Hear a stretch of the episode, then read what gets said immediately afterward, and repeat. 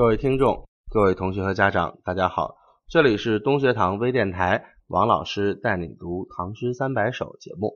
在节目的最开始呢，我们还是要给大家先插播一个通知，因为现在的听众们的热情很高涨啊，咱们东学堂语文的微电台粉丝呢已经突破了一万六千人。为此，为了能够给大家提供更加丰富、更加优秀的内容，我们专门建立了一个东学堂语文的。微电台听众群，这个 QQ 群它的群号是三八六二九零八五七，重复一遍三八六二九零八五七这个 QQ 群，在这个群里面呢，大家可以畅所欲言，来讨论一下我们节目的内容，提出一些问题，或者是针对节目内容和形式提出您的宝贵的意见建议。那么，听众朋友也有机会在东学堂语文的微电台中来展示自己的声音，做一个节目小主播，同时也可以参与我们东学堂语文在群中举办的其他的最新活动，来赢取一些精美的小礼品。所以，如果大家希望能够更多的参与我们的微电台啊，能够更深入的讨论我们微电台的内容，就请大家加入这个 QQ 群啊，三八六二。九零八五七，好了，接下来我们来进入今天的节目内容。今天我们依然还是来读一首孟浩然老师的诗歌，请大家把《唐诗三百首》这本书翻到我们的一百九十一页啊。这首诗的题目叫做《秦中寄远上人》，同时呢，它还有另外的一个版本哈，在我们的注解一里也提到了，叫《秦中感秋寄远上人》。可以看得出来，这个写作的时间呢，应该是秋天，因为秋天我们知道一般是比较萧条和衰落的景象，所以作者呢看到这种景象就有感而发，就写下了一首诗歌，寄给了自己这个朋友。那么远上人，请大家注意，这是一位和尚，远是他的法号中间的一个字啊，至于具体是远什么或者什么远就不知道了。上人呢是对和尚的一种尊称，那么远上人应该是作者的一个和尚朋友，但是很遗憾啊，他本人的情况在历史上没有留下更详细的记载了。这个时间，秦中啊，也就是我们今天的陕西省长安市周边的这一片地区，作者当时逗留在这个地方呢，应该还是为了考科举，或者是不考科举，通过长安城的。亲朋好友和达官贵人的引荐，希望能够面见皇帝，能够自己推荐自己来做一个官职，所以他才逗留在长安。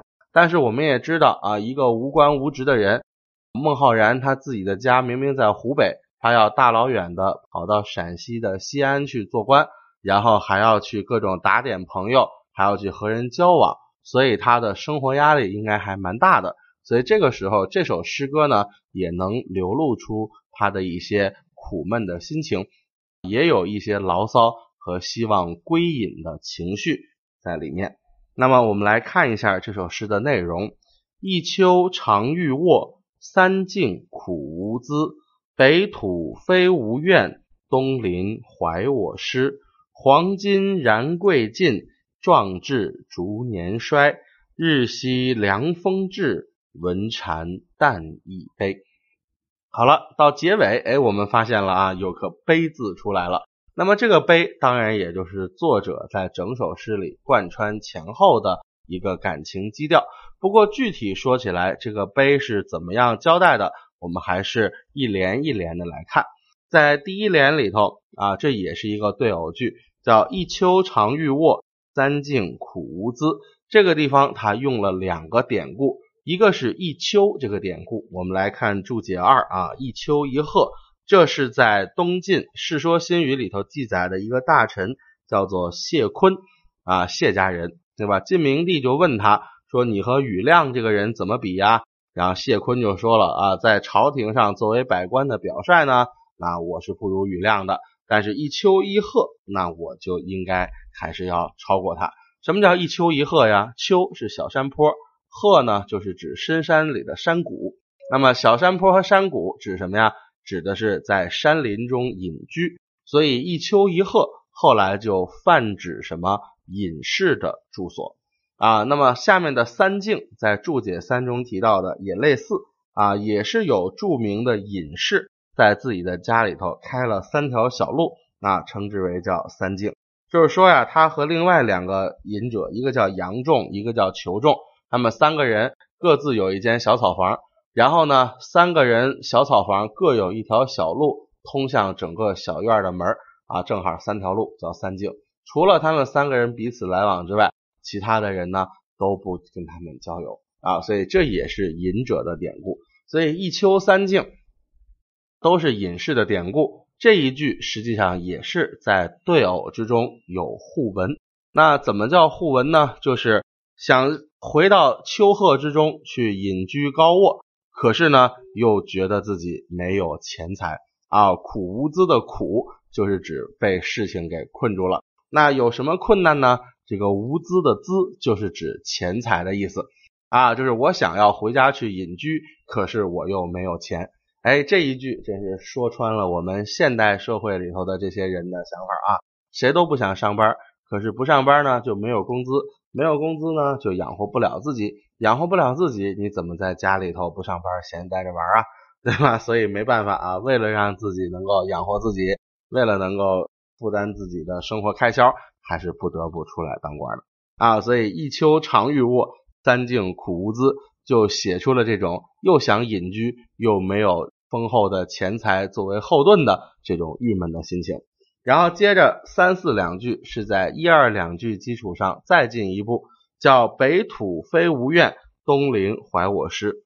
这个北土指的就是在陕西长安这段时间，就叫北土。因为作者本人是在湖北省住，然后呢，他现在在西安，也就是从自己的家乡。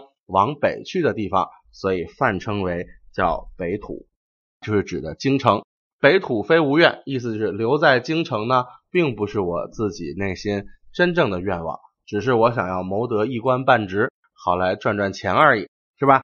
然后接着东临怀我师，哎，这个时候就照应到了题目中这个寄远上人，因为东临这个典故，我们看注解。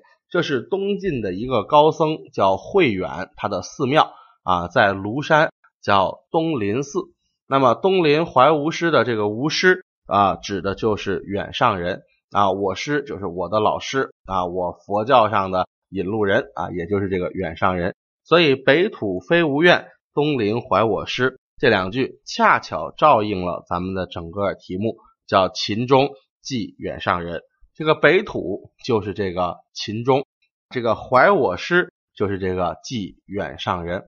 因为在这儿待着不开心，不是我自己的愿望，于是我就想起了我的老朋友啊，这个远上人。于是我给你写了这首诗，是这么一个情况。然后接着后面继续描述自己苦闷的生活，叫黄金燃贵尽，壮志逐年衰。这个黄金燃贵尽。大家要注意，在咱们的注解里的解释有点问题啊。这个楚国之时贵于玉，心贵于贵，这是《战国策》里面的话，意思是楚国的物价太高了，食物比玉还要贵啊。这个煮饭烧柴的这个柴火比贵还要昂贵。这个贵呢，就是我们今天所说的桂花树，它在古代是一种非常昂贵的或者说名贵的香料。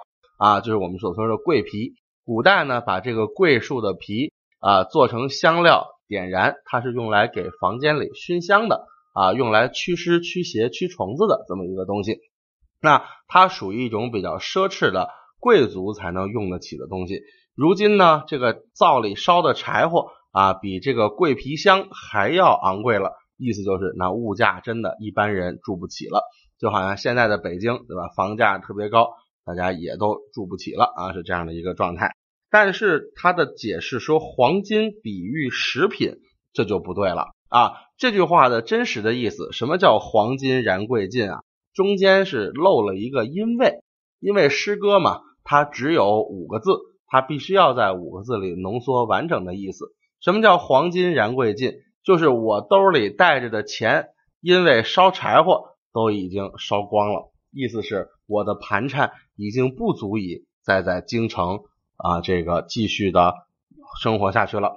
这个燃贵指的就是烧柴火啊，因为有这么一个典故嘛，说我烧的柴好像桂皮一样的这个昂贵，烧着烧着，我兜里的钱就用光了。然后下一句叫“壮志逐年衰”，在这一年一年的消磨时间呢，那我原来的那些雄心壮志也都已经烟消云散了。好了，在这样的一种非常勉强的去求官又求不来，又非常花钱的这么一种状况里，作者的情绪当然好不了。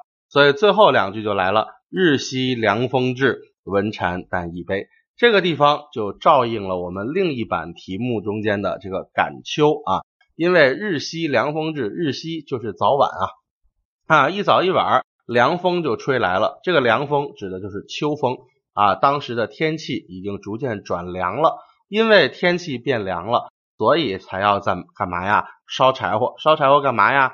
为了取暖啊，就好像我们今天到了冬天要烧暖气一样。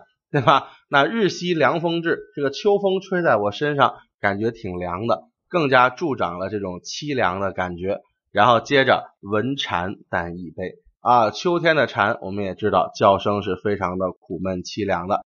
听见蝉的叫声，那我本人呢就更加的伤心了。所以这首诗实际上带有一点向朋友诉苦的性质啊。在这个诗歌里头呢，向远上人这位老朋友。详细的描述了一下自己在长安城做北漂的这种非常痛苦的生活状态，表达了一种归隐田园的渴望啊，这就是这首诗真正要给我们交代的。它和之前我们节目里头讲到的那个岁暮归南山有异曲同工之妙啊，都是求官这条路在遭遇挫折之后，作者的这种牢骚和苦闷的心情。接下来，咱们再来回顾一下整首诗啊。一秋常欲卧，三径苦无资。北土非吾愿，东临怀我师。黄金燃贵尽，壮志逐年衰。日夕凉风至，闻蝉但一杯。啊，这就是今天这首诗，咱们再整体的感知一下。节目的最后呢，还是要重复一下我们的通知啊，咱们新建立的这个。东学堂语文微电台的听众 QQ 群，这个 QQ 群的群号是三八六二九零八五七三八六二九零八五七啊，那么欢迎各位听众朋友们加入我们的 QQ 群来做进一步的详细的沟通，期待大家的参与。本期的节目呢，就先到此为止，谢谢大家。